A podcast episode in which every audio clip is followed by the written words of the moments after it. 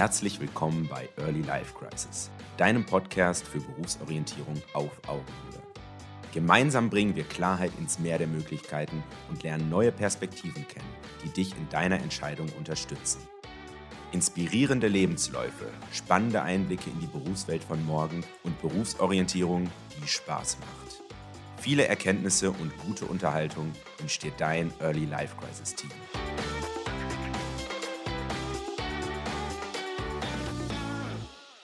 Moin, moin zur neuen Podcast-Folge. Wir sprechen heute über das Thema, wozu eigentlich eine Ausbildung, ein Studium, brauchen wir das eigentlich? Warum machen sich nicht alle direkt selbstständig? Das ist eine steile These und wir werden in der folgenden Episode mit Marc, äh, der zu Gast ist, darüber sprechen, wie er seinen Weg in die Selbstständigkeit nach der Schule gefunden hat und was vielleicht, ja, Vorteile waren, was sind Nachteile denn einige haben nach der Schule die Idee, oh, ich will direkt in die Umsetzung, ich will sofort was machen. Ich habe schon die Garage vor Augen, wo ich alias als Steve Jobs drin sitze und mit der neuen großen Idee um die Ecke komme, direkt in die Höhle der Löwen gehen möchte, um mein Produkt, meine Idee zu pitchen. Darüber sprechen wir. Und Marc, schön, dass du da bist. Vielleicht magst du dich einmal kurz vorstellen zu Beginn. Ja, also ich persönlich habe äh, in Berlin meine ganze Geschichte begonnen. Also ich bin in Berlin geboren und bin dann mit meiner Mutter zusammen ähm, 2014, also als ich 14 war, ähm, nach Hamburg gezogen.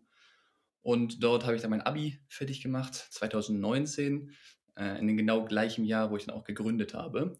Und habe dann für mich erstmal ein Einzelunternehmen aufgemacht. Einfach, dass ich erstmal selbstständig unterwegs bin. Was ich dann mache, ähm, kann man sich dann immer noch frei aussuchen. Und habe dann begonnen im Finanzsektor, wo man sich denkt, oh Gott, in dem hässlichsten Sektor, den es überhaupt gibt.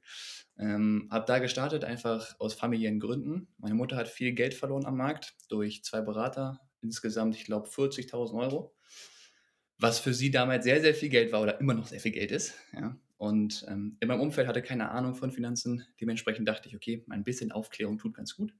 Habe dann damit begonnen, habe mir einen Mentor gesucht.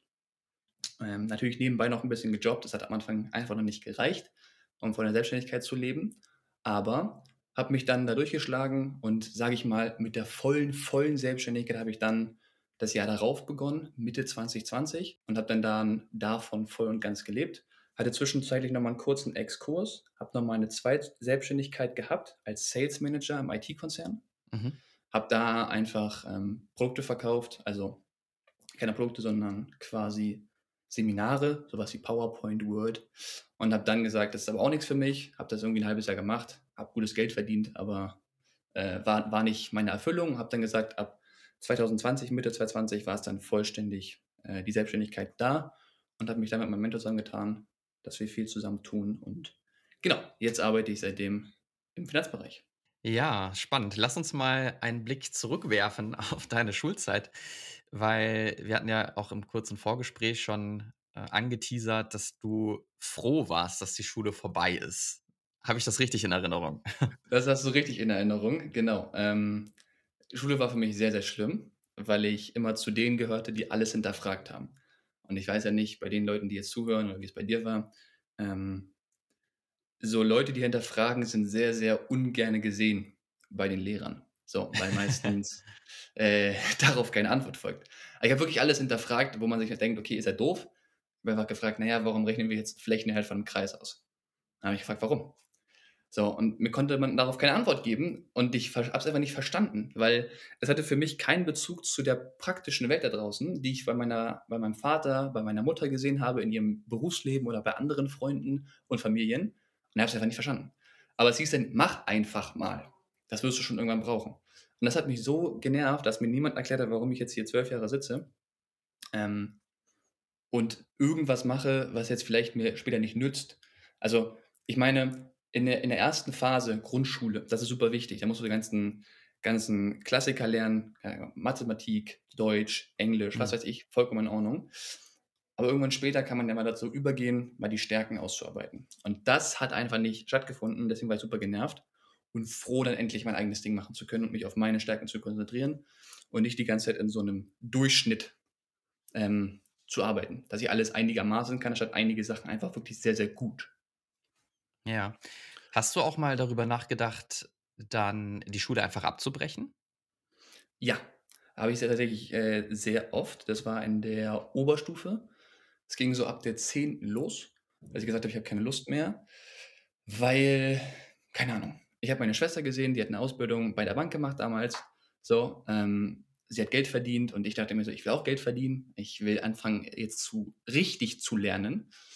Ähm, aber habe dann immer in die Augen meiner Mutter geguckt und äh, sie war einfach darüber sehr, sehr traurig und deswegen haben wir, habe ich dann nicht viel mit ihr diskutiert und habe das Abi wirklich für sie gemacht. Also es ist wirklich so. Für sie und für meinen Vater, mhm. dass ich meine Ruhe zu Hause habe, keine Diskussion habe, habe das einfach über mich ergehen lassen, das einfach weggedrückt und danach dann einfach meins gemacht.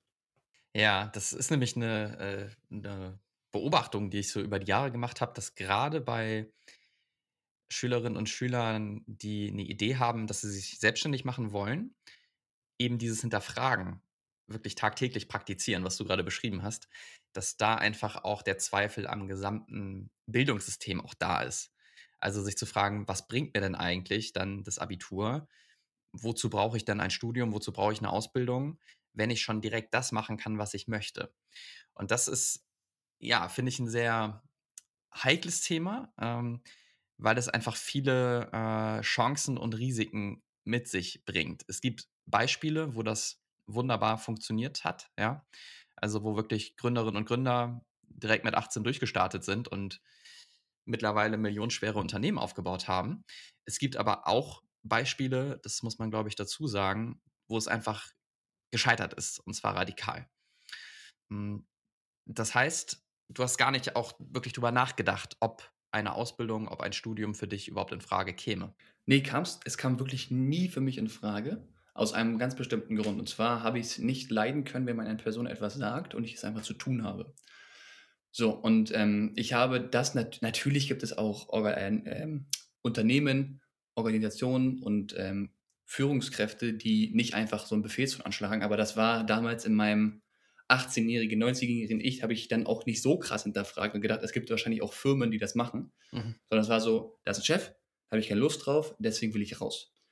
Ähm, und deswegen war für mich Studium auch keine Wahl, weil ich sage, nochmal das Gleiche, nur in, sage ich mal, einem höheren Level wie Schule. Also ist ja nichts anderes. Für mich zumindest ist nichts anderes. Ähm, macht für mich keinen Sinn. Ich knechte mich nochmal drei Jahre Wobei ich doch eigentlich in den drei Jahren doch schon was machen kann, was mir wirklich viel Spaß macht. Und ähm, das klingt für meine Freunde immer verrückt, wenn ich das sage, aber für mich war folgender Punkt sehr entscheidend. Ich habe gesagt, naja, was kann schiefgehen? In meinem Kopf. Ja, im schlimmsten Falle gehe ich privat insolvent. Mhm. So, dann mache ich das. Sieben, dann bin ich sieben Jahre lang in der Insolvenz. Dann bin ich raus.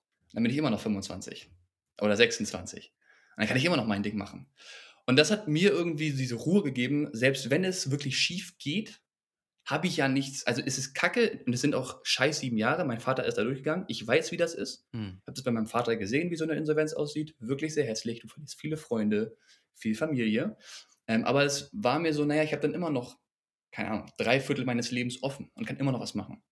Ähm, und deswegen habe ich gesagt, das auf jeden Fall und nicht nochmal in eine Ausbildung reingehen. Aber wie du schon sagst, um vielleicht auf den Punkt zurückzukommen, mit dem Risiko, mhm. ich bin, ich, ich habe das auch gesehen, dass viele daran scheitern. Das ist einfach das Thema Disziplin, was du einfach mitbringen musst als Selbstständiger. Ist einfach so.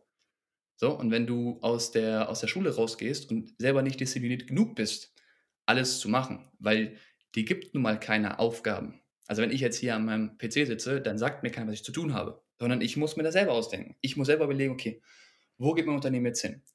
ähm, welche nächsten Steps muss ich jetzt machen, um das einigermaßen nach vorne zu bringen, dass meine Selbstständigkeit mehr funktioniert und, und, und. Mir hilft halt keiner.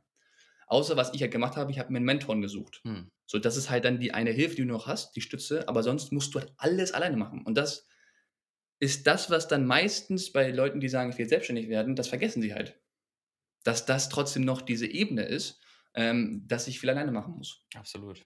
Und nicht auf jemanden angewiesen bin oder jemand, ähm, der dann auch die Schuld auf sich nimmt. Weil wenn ich jetzt als Angestellter einen Fehler mache, dann ist das zwar doof und ich krieg, ich krieg sage ich mal, Ärger vom Chef, aber ich trage die Verantwortung ja nicht für meinen Fehler. Wenn ich in meinem Unternehmen irgendwie einen Finanzfehler mache und mein Unternehmen verliert das Geld, dann verliere ja ich kein Geld, sondern mein Chef, mein Vorgesetzter, hm. der hat die Verantwortung. Und auf die kann ich dann auch ab ablagern. das ist halt in der Selbstständigkeit nicht so. Du bist halt für alles verantwortlich und ähm, musst dann auch einfach alles auf dich nehmen. Hm. Weißt du, welchen Kopf ich gerade neben dir habe schwirren sehen? Den Kopf von Gary Vaynerchuk. Äh, ich glaube, der hätte das, der hätte gejubelt bei, dein, bei deinen Ausführungen eben, weil der genau das ja auch immer äh, ja propagiert, dieses äh, Machen und ne, es gibt dieses fünf Jahresfenster, wo man machen kann und wo man von vorne beginnen kann. Und also ich bin ehrlich gesagt ein wenig hin und her gerissen. Also ich sehe den Punkt äh, und ich, ich sehe auch, dass es eben alles möglich ist, später noch zu machen. Was ich mir immer vorstelle, ist äh, ein recht plastisches Beispiel, nämlich wenn du dir vorstellst, die Leute, die bei Wer wird Millionär sind und dort ähm, die Fragen beantworten, ja, da gibt es ja ne, von 500 Euro bis eine Million Euro geht es hoch. Und dann gibt es ja in dieser alten Version diese Sicherheitsstufen, auf die man zurückfällt. Ja. Wenn man die Frage falsch beantwortet.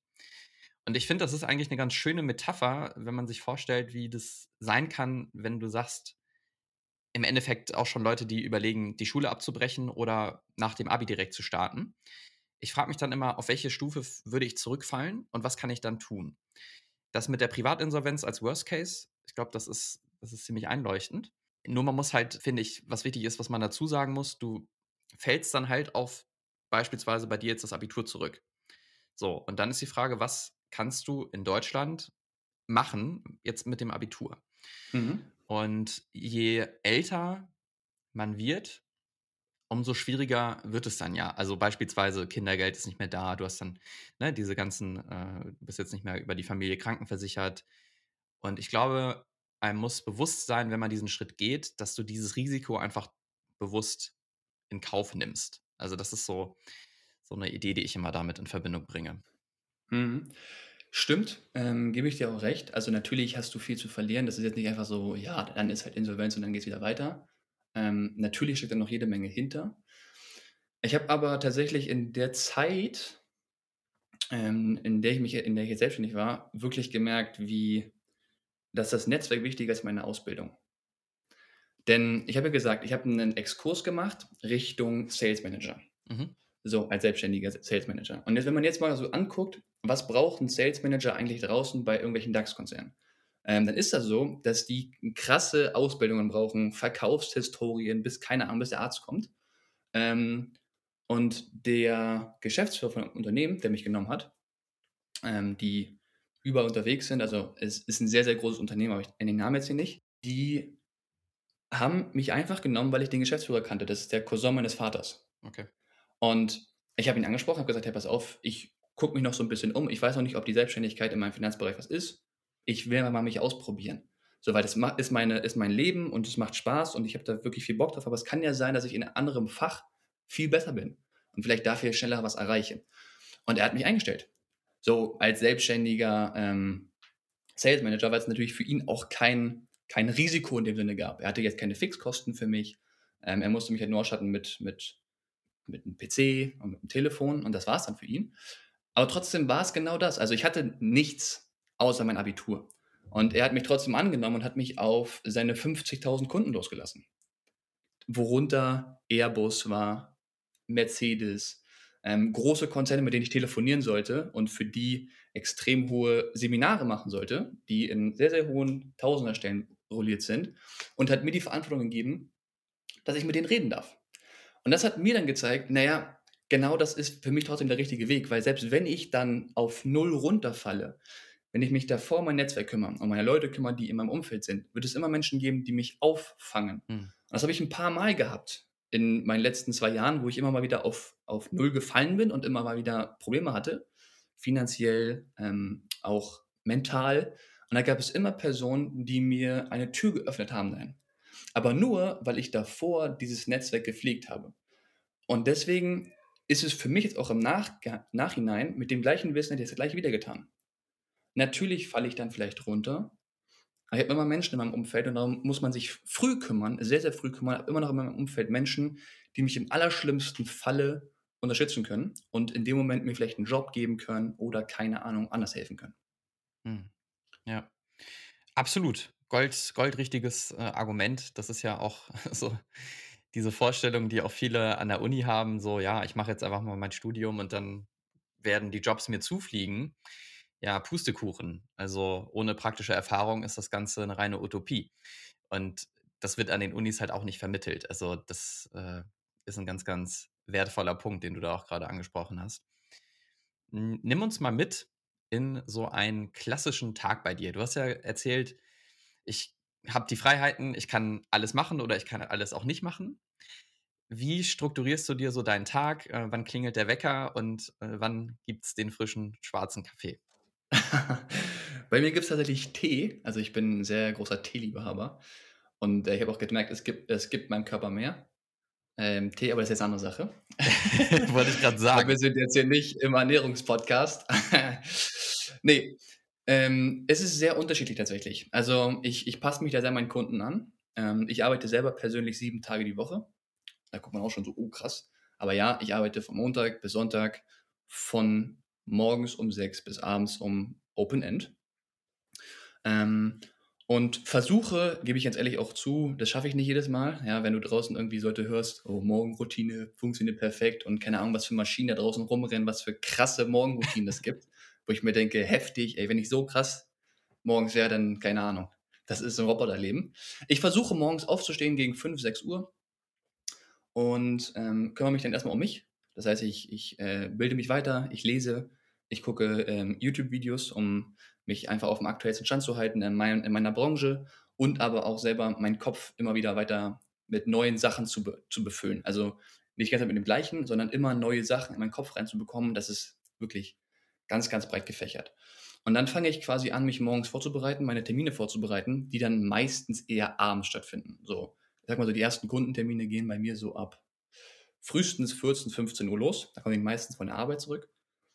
Und dann habe ich am Tag so meine zwei, drei Kundentermine, wo wir dann über die finanziellen Ziele meiner Kunden, Klienten sprechen, was sie gerne erreichen möchten, wo sie gerne hin möchten, was sie sich so visualisiert haben. Und dann machen wir zusammen quasi einen Plan. Das heißt, wir erstellen eine Excel-Tabelle, Einnahmen, Ausgaben, wir gucken uns die Vermögenswerte an, schauen, wie viel brauchen wir für dieses Ziel, arbeiten das zusammen aus und dann geht es quasi von, von morgens um sechs, weil ich alles vorbereite und die ersten Sachen mache, dann in die Termine rein und abends nach den Terminen ist dann die ganze Nachbearbeitung. Also, keine Ahnung. Wenn die Verträge unterschrieben sind, müssen die weggeschickt werden. Das muss alles kontrolliert werden. Ich muss ähm, im Hintergrund ganz, ganz viel noch wegarbeiten. Und dann mache ich am Abend quasi Nachbearbeitung. Und am Wochenende kümmere ich mich dann, am Sonntag, kümmere ich mich dann um meinen LinkedIn-Kanal. Da versuche ich jetzt auch, mich gerade ein bisschen größer aufzustellen. Das heißt, ich nutze auch natürlich Social Media für mich. Mhm. Habe da auch alles schon automatisiert, dass quasi die Posts automatisch hochgeladen werden, weil ich keine Zeit unter der Woche habe, um das selber hochzuladen. Das geht einfach nicht. Und habe dann quasi von Montag bis Samstag Kundentermine, je nachdem, wo der Kunde halt Zeit hat. Das organisiere ich dann halt so, wie es ihm passt, versuche aber dann auch meine Lücken zu füllen. Und ähm, morgens, ja, bereite ich dann alles vor. Oder kümmere mich dann eben um Sachen, die zum Beispiel meine Familie nicht schafft. Jetzt letztens, dann habe ich die Reifen gewechselt für meine Mutter oder bin dann halt zu einer Kfz-Werkstatt hin, habe dann die Reifen gewechselt, habe dann währenddessen ich gewartet habe, dort gearbeitet. Mhm.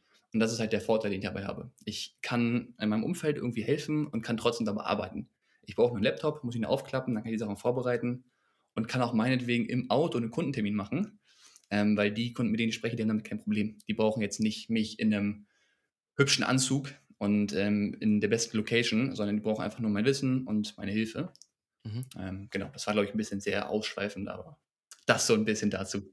Ja, super. Das gibt auch allen Hörerinnen und Hörern so den Eindruck, okay, was passiert da eigentlich den, den ganzen Tag über? Und ähm, der Early Life Crisis Podcast steht ja auch dafür, dass auch kritische Fragen mal gestellt werden. Ne? Äh, und was ich mich immer so frage, äh, und das ist einfach auch der Branche natürlich geschuldet. Äh, ich habe ja, hab ja selber auch damals äh, verschiedene ne äh, Netzwerke mir angeschaut und äh, wie man halt als Abiturient damals so durch die Gegend pirscht und sich Dinge anschaut. Und mir ist aufgefallen, dass bei einigen Dienstleistern oder Anbietern, es gibt ja ganz viele auf dem Markt, dass dort zum Teil ja halt 18-jährige Abiturienten angeheuert werden, die dann mehr oder weniger losgeschickt werden, um Gespräche zu führen und um über Finanzen aufzuklären. Und dann fragt sich natürlich der ein oder die andere, welches, ähm, ja, woran kann man eigentlich festmachen, dass die Person dazu befähigt ist, ja? Also wo ist da die Reputation, wo ist der Erfahrungsschatz, dass das Ganze glaubhaft vermittelt werden kann. Und das ist ja einfach auch ein Ding, warum viele diese Branche so kritisch sehen. Was ist da dein, dein Standpunkt zu? Ich kann das nur unterstützen. Also äh, es gibt ja genügend, äh, genügend Finanzdienstleister, die einfach, sage ich mal, unkompetentes Beratungswerk einfach loslassen und äh, sagen, ja, mach mal. Ich kann nur, ich kann nur aus meiner Erfahrung sprechen. Ähm, ich habe mir jemanden gesucht, mit dem ich zusammenarbeite, der jetzt mittlerweile zwölf Jahre im Markt ist. Okay, und von dem ich halt lernen durfte. Ich selber habe in der Anfangszeit überhaupt gar nicht beraten. Das erste halbe, dreiviertel Jahr habe ich gar nichts gemacht. Ich habe quasi Empfehlungen ausgesprochen, ähm, die er dann für mich beraten hat. Und ich mache es an einem Punkt fest. Und das kann dann natürlich jeder, jeder für sich dann machen. Ich mache es an einem Punkt fest. Und zwar an der Praxis der Person. Und zwar ähm, ist mein Mentor schon mit ich glaube, 27, 26 finanziell frei gewesen. So, mit keine Ahnung, wie viel Immobilien und was für ein Cashflow er hat. Unglaublich viel. Und er hat mir sein Depot gezeigt, er hat mir seine Vermögenswerte gezeigt, er hat mir gezeigt, wie er es macht. Und vor allen Dingen, das fand ich halt wichtig, wie er es mit den Produkten macht, die er verkauft. Und das war dann für mich der Punkt, wo ich sage, da schließe ich mich an und da helfe ich dann. Und ähm, ich sag mal, mir als, als, jungem, als, als jungen Berater wo ich dann begonnen habe, mit 20 dann selber zu beraten, Stück für Stück, mhm. habe ich dann immer darauf auch meinen Kunden gepolt, hey, ich bin hier nicht der, der Oberguru, okay? Ich bin jetzt nicht der, der hier 20 Jahre Erfahrung hat, das ist mein Mentor, ähm, aber ich lerne von ihm jeden Tag. Das heißt, wenn wir hier miteinander sprechen, dann gehe ich quasi zurück ins Büro und bespreche das mit ihm. Das heißt, er macht die Konzepte und erklärt mir währenddessen, warum dieses Konzept so ist. Und deswegen lerne ich immer noch. Also auch wenn ich jetzt zwei Jahre mache, ist es immer noch so, dass ich mit ihm immer noch Konzepte austausche, wo ich nicht weiß, wie macht man das jetzt? Wo ich an meine Grenzen vielleicht gerate, dann spreche ich mit ihm darüber ähm, und nutze dieses Wissen von einem Menschen, der das sehr schnell geschafft hat, das zu erreichen, was sehr viele Menschen machen möchten. Aber das ist halt nicht immer so. Ja, das ist in vielen Dienstleisterbüros eben nicht so. Da gibt es halt Leute, die fahren dicken Porsche, haben eine dicke Rolex mhm. und sind dann nach zehn Jahren privatinsolvent, weil sie ihre Steuern nicht richtig machen oder weil sie den Porsche dachten, sie können ihn absetzen, haben ihn aber nicht abgesetzt. Und das ist halt der Fakt. Also mein Mentor fährt übrigens eine, eine, eine B-Klasse, die ist zehn Jahre alt. So, aber mhm. hat, keine Ahnung, Millionen auf dem Konto. Und das zeigt mir dann halt, da steckt finanzielles Knowledge hinter. Und deswegen kann man das gerne mal hinterfragen, wenn da jemand mit einer dicken Uhr auftaucht oder mit einem dicken Auto. Ist nicht immer so das Beste. Meistens beobachten wir, dass diese Finanzberater meistens die schlechtesten Finanzen haben. Hm. Und das ist eben das, was man sagt, der, der Schuster trägt immer die hässlichsten Schuhe. ja, oder der Zahnarzt hat nicht die hübschesten Zähne. Und so ist es leider beim Großteil der ähm, Finanzbranche leider auch so, dass die eine, eine Sache verkaufen, also einen, einen Finanzplan vielleicht verkaufen oder Produkte verkaufen, aber die selber gar nicht nutzen oder gar nicht umsetzen können, weil sie finanziell gar nicht gebildet genug dafür sind. So ist es, ja. Also es steht und fällt alles mit der Qualität des Beraters, so. Also ich habe bei dir den Eindruck, du bist sehr gewissenhaft, sehr reflektiert und äh, du hast auch wirklich den, An den Antrieb, Dinge zu verändern, positiv zu bewirken. Mhm. Nur das ist ja nicht immer so. Und ich glaube, das ist das Problem, warum die Branche einfach auch so viele Schwierigkeiten hat und äh, warum es wahrscheinlich dir täglich auch zum Teil schwer gemacht wird, weil du eben auf sehr, sehr viele Vorurteile stößt. Ja, also das vielleicht als kleiner äh, Exkurs in, in, die, in die Finanzwelt. Ich meine, wenn man sich äh, momentan anschaut, so Inflation etc. pp. Also ich glaube, es gibt so zwei Dinge. Zum einen, es ist mega wichtig, dass darüber gesprochen wird, dass aufgeklärt wird äh, und dass zudem das Ganze in einem Rahmen stattfindet, der vertrauensvoll ist, wo die Leute sich ernst genommen fühlen. Und ich glaube, da ähm, hast du wahrscheinlich tagtäglich äh, viel zu tun. ja, ich, ähm, ich, weiß, ich weiß, weiß genau, was du meinst. Das, ich habe tatsächlich das Problem genau bei diesem Vertrauenspunkt. Ähm, es ist wichtig und es ist das A und O, dass man Vertrauen hat. Und deswegen macht ein Mensch das auch wahrscheinlich oder kauft das. Ich habe nur das Problem, dass er meistens, und das brauchen wir jetzt auch nicht über die Branche unterhalten, dass es ja immer so ist, ja, akquiriere erstmal ein Umfeld. So, das ist ja das sind ja die ersten Sachen. Das heißt, dass dann Freunde irgendwie andere Freunde beraten, was ich ja prinzipiell nicht für schlecht befinde. Das Problem ist dabei, dass meistens sehr, sehr viel über Vertrauen geht. Mhm. Das heißt, das Produkt wird nicht über, über Zahlen, Daten, Fakten verkauft, sondern es wird über Emotionen verkauft. Das habe ich ja selber kennengelernt. ja, ich habe mich selber mal testberaten lassen und da geht es halt nicht um das Produkt. Und da rufe ich halt immer ganz gerne mal auf, ähm, das soll jetzt gar nicht Thema heute sein, ähm, einfach mal, auch wenn man vom besten Freund oder von dem Bruder beraten worden ist, ähm, bitte einfach mal sich woanders was anzuhören. Mhm. Das ist halt, ich sehe es in meinem Umfeld selber sehr viel, ja. Ähm, da gibt es genügend Beispiele, die jetzt aber hierfür nicht im, im falschen Raum sind, ähm, wo Menschen in finanzielle Schwierigkeiten geraten sind, weil ein Familienmitglied ihnen was gegeben hat, was aber nicht funktioniert. Also da einfach gerne mal, mhm. einfach mal testen und sich mal umhören und äh, sich mal viele Angebote reinholen. Das bringt immer am meisten was. Das ist, glaube ich, ein sehr guter Tipp für all diejenigen, äh, die vielleicht auch irgendwelche Instagram-Nachrichten bekommen, um sich irgendwelchen Finanzdienstleistern anzuschließen. Oh ja, bitte, bitte, bitte. das Ganze wirklich zu hinterfragen. Ja. Äh, nicht mit der rosaroten Brille einem hinterher zu rennen, sondern äh, ja, mit verschiedenen Leuten zu sprechen und das Ganze versuchen einzuordnen und nicht direkt blind äh, zu folgen. Ich glaube, das ist ein ganz guter Rat, den wir an der Stelle festhalten können. Ja, danke dir für die Einblicke. Lass uns mal das Ganze äh, zusammenfassen ähm, für alle Hörerinnen und Hörer, die vielleicht mit irgendeiner Art von Gedankenspielen in Richtung Selbstständigkeit. Das ist bei dir jetzt ja ein Beispiel in die Finanzbranche. Das kann ja alles Mögliche sein. Das kann ja auch sein, sich irgendwelche Agenturen aufzubauen. Also ich hier in Hamburg haben wir ja wirklich viele, viele Beispiele, wo das auch sehr erfolgreich praktiziert wird, wo auch sehr viele junge Gründerinnen und Gründer am Start sind. Was würdest du sagen, für wen ist es eine Option, für wen ist es geeignet, nach der Schule direkt unternehmerisch durchzustarten? Hm, tatsächlich gibt es da einen sehr, sehr kleinen Kreis für, ähm, die wirklich geeignet sind dafür. Heißt nicht, dass sie es nicht schaffen, aber sage ich mal, die so das, die Sachen davon erfüllen. Ich glaube, am Anfang ähm, braucht man erstmal jemanden, der einen mitnimmt. Also man braucht am Anfang schon mal irgendwie einen Kontakt in die Richtung, in die man gerne gehen möchte. Man kann natürlich auch sagen, ich bin jetzt selbstständig und ich mache hier irgendwie äh, Try and Error, ja, ein bisschen äh, ausprobieren. Aber ich glaube, es ist viel, viel wichtiger am Anfang schon jemanden zu haben, der in diese Richtung geht. Wenn du den noch nicht hast, such ihn dir. Also wirklich, das ist super wichtig. Das hat mir alles, also hat mir wirklich sehr, sehr vieles äh, erleichtert, dass ich jemanden hatte, der mich mitnimmt, an die Hand nimmt. Das ist Punkt eins gewesen für mich, um wirklich auch mich in die Selbstständigkeit dann wirklich letztendlich komplett zu trauen. Zweiter Punkt ist, du musst halt eine extrem intrinsische Motivation haben, irgendwas zu bewegen. Wenn du die nicht hast, dann wirst du nicht erfolgreich als Selbstständiger aus einem ganz bestimmten Grund, weil es ganz, ganz viele Verlockungen gibt, die du dann machen kannst, wo dich keiner bestraft.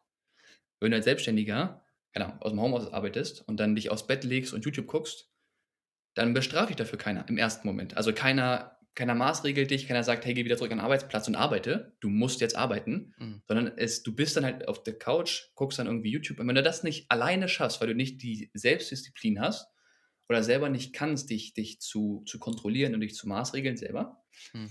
dann ist es auch nichts für dich. Weil du brauchst das, ähm, weil du hast niemanden im Rücken, der dich in eine Richtung drückt. Du musst das selber machen.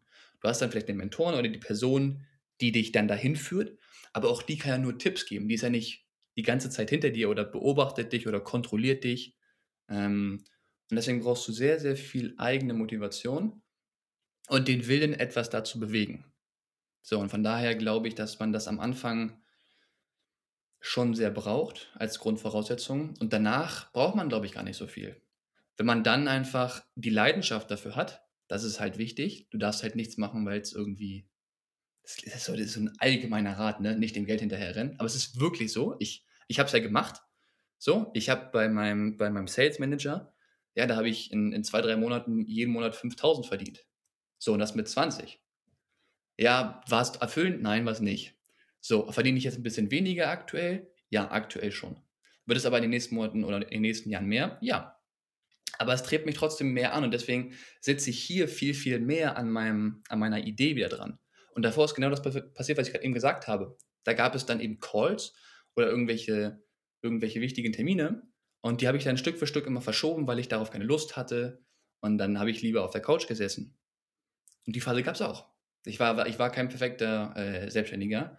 Und da musste ich mich dann aber auch wieder selber, selber wieder hochkriegen. Und das kriegen dann die meisten nicht. Und deswegen glaube ich, um das abzuschließen und einen Punkt hinter zu setzen, ist das Thema Selbstdisziplin und Selbstverantwortung sehr wichtig, plus die eigene intrinsische Motivation und die Lust, was zu bewegen in diesem Bereich.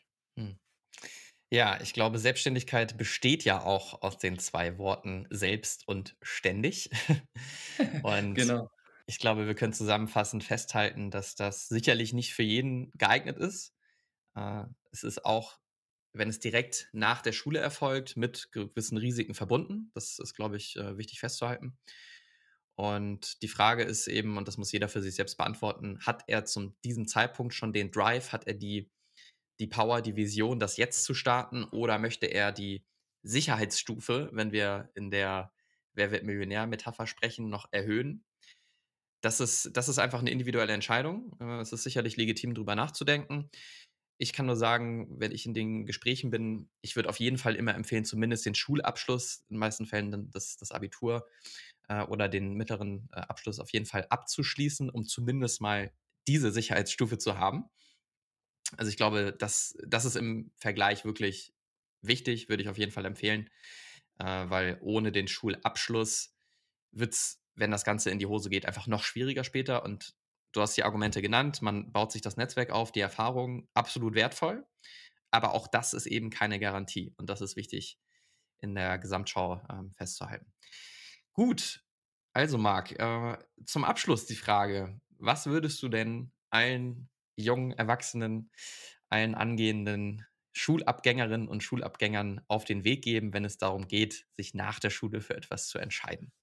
Ähm, ja, das ist 'ne sehr, sehr gute Frage. Ich glaube, schwierig kurz zu beantworten. Ich versuche mich aber kurz zu halten. Ich habe das jetzt bei meiner ähm, bei meiner Freundin beobachtet letztes Jahr. Ähm, ich glaube, es ist super wichtig, wenn man die Zeit hat, sich schon während seiner Schule damit zu beschäftigen. Mhm. Also, ich beobachte dass dass dass erst so in der 11. oder in der 12. es dann losgeht, sich für Sachen zu bewerben, weil dann die Fristen kommen. So, aber ich glaube, es ist super wichtig, schon, ähm, sehr, sehr früh ich weiß ja nicht, wie wie jung die Hörerschaft ist, ähm, sehr, sehr früh sich damit zu zu beschäftigen, was man möchte. Und da bin ich halt auch selber kein Freund von diesem, ähm von den von den von den Riesenmessen. Das ist cool, da mal raufzugehen und es ist cool, sich da mal die erste Information zu holen, aber das bringt dir auch nichts, wenn da jemand am Stand dir sagt, wie cool deine Arbeit ist. Natürlich, deswegen steht er übrigens da. Die suchen sich nicht die Mitarbeiter aus, die den Job Kacke finden, sondern die suchen sich den Typen aus, der seinen Job liebt. Mhm. So, und da einfach mal reinzugehen. Also, ich selber habe extrem viele Praktika gemacht. Wirklich viele, auch unbezahlte, wo ich nur mal 1 Woche, 2 Wochen drin war, mehr gar nicht. Ich wollte nur dieses Unternehmen kennenlernen und gucken, ob das passt. Hat einfach alles nicht gepasst, deswegen ging's dann für mich sowieso dann in die Selbstständigkeit. Ähm, aber ich glaube, es geht auch darauf, diesen Druck rauszunehmen. Das ist, glaube ich, der Tipp, der der viel wichtiger ist. Ähm, man soll Praktika machen und si sich herausfinden, aber nicht das auf Krampf alles raussuchen. Weil das ist bei meiner Freundin passiert. Sie hatte so einen Krampf, weil ihr ihr ganzes Umfeld hat sie quasi erdrückt, gesagt: „Na, was machst du jetzt? Na, was machst du jetzt?“ Und sie sagt so: „Ja, ich weiß es nicht. Ich weiß nicht, was ich machen möchte.“ Und dann habe ich gesagt: „Entspann dich doch mal 'n bisschen. Guck doch mal, was es gibt. Bleib ruhig. Und wenn du nächstes Jahr studierst, dann bist wirst du nicht sterben davon. Und wenn du das Jahr darauf das studierst oder dann etwas machst, wirst du auch noch nicht davon sterben. Ja, du hast du bist noch jung, such dir einfach erst mal was aus, probier dich aus und fixe dich nicht so da drauf, dass du das jetzt durchziehen musst.“ Mhm. So, und wenn du halt 'n Studium anfängst und es abbrichst, mein Gott, dann ist es halt so. Ist ja nicht schlimm. So, und, ähm, dann mal das 2. Studium anzufangen, ist auch nicht schlimm. Das hat ich finde das schade, dass das immer schlecht geredet wird, ähm, dass man neue Sachen anfängt. Ich finde, das bedarf sehr viel Mut, zu sagen, dass es einem nicht mehr gefällt und möchte was anderes machen. Nichts ist schlimmer, als irgend 'n Ausbildungsberuf oder irgend 'n Studium durchzuziehen, worauf man keinen Bock hat. Und deswegen würde ich einfach sagen, probiert euch aus. Ähm, macht das, worauf ihr irgendwie Bock habt. Und wenn's einfach nicht mehr passt, dann passt es halt einfach nicht mehr. Und dann macht ihr was anderes, ähm, und versucht euch da nicht so unter Druck zu setzen. Das kommt einfach mit der Zeit. Das ist einfach irgendwann findet man jemanden, der 'n coolen Job macht, der sagt dir, wie cool sein Job ist und dann klingt das interessant, dann gehst du da mit hin und dann findest du's auch gut. Das passiert irgendwann mal vielleicht in der S-Bahn oder was weiß ich. Aber glaube diesen was ich mal gesehen habe in 'nem Video, war so dieses, ähm: „Vertraue dem Prozess.“ Mhm. Also, vertraue darauf, dass irgendwann was kommen wird. Vertraue darauf, dass das dass das sich entwickelt und, ähm, verkrampfe nicht so da drin. Ja, das ist so ein schönes Schlusswort. Da traue ich mich eigentlich nicht, noch mal was da hinterherzusetzen, äh, weil, ja, viel besser hätte ich das jetzt in dem Zusammenhang nicht auf den Punkt bringen können. Das Thema der Stressreduktion, um erst mal wieder in die Handlungskompetenz zu kommen, ist auch ein Thema, worüber ich in bestimmt jedem 2. Vortrag spreche, weil das einfach die Basis, ba ja, das ist die Basis von allem. Und ja, ist es auch. Äh, ich habe es damals selber mitbekommen, wie es ist, eben nicht handlungskompetent zu sein, weil ich genau wie deine Freundin wahrscheinlich auch auf so einem Level unterwegs war, wo ich so dachte, boah, wenn ich jetzt diesen einen Schritt nach links falsch setze, ja, so, dann gibt es den Tsunami. Und das ist natürlich absolut, äh, ja, kontraproduktiv und äh, funktioniert überhaupt nicht. Ja, es kommt ja auch irgendwo ein bisschen daher, weil es einfach so viel gibt, ne? Also ich meine, es gab es halt vor 30 Jahren, gab es ja so viele Jobs. Und deswegen ist es halt, äh, kommt ja dieser Stress, weil du gar nicht weißt, wohin. Und wenn du dann, wie du meinst, wenn du dann was falsch machst, oh Gott, oh Gott, was sagen dann meine Freunde davon oder was sagen meine Eltern dann, wenn ich ein Schulabbrecher, also ein Studiumabbrecher bin oder so, mein Gott, dann studierst du halt bis 30. So, es geht doch darum, dass du irgendwie Spaß hast an deinem Leben und nicht irgendwas machst, was dann jemand anderes gut findet oder weil du deinen Abschluss hast, den die alle empfohlen haben, ja, herzlichen Glückwunsch, bist trotzdem unglücklich und ähm, läufst dann mit den Mundwinkeln nach unten dein Leben lang rum. Ist ja auch nicht das, was es soll. Dann studier doch lieber 20 Jahre. So ist es. Wir nehmen mit eine gehörige Portion Gelassenheit für die anstehende Berufs- und Studienwahl und wünschen dir, lieber Marc, alles, alles Gute und viel Erfolg für deinen weiteren Weg. Äh, du bist da sehr, sehr gut dabei, bist sehr äh, ja, eifrig am Überlegen, am Tun und Machen. Und ich habe so das äh, Gefühl, dass das bei dir auf jeden Fall sehr, sehr gut vorangehen wird. In diesem Sinne, vielen, vielen Dank für die schöne Podcast-Folge. Äh, alles Gute, viele Grüße nach Hamburg und wir hören uns dann wieder in der nächsten Folge. Ciao, ciao. Bis dann. Ciao, ciao.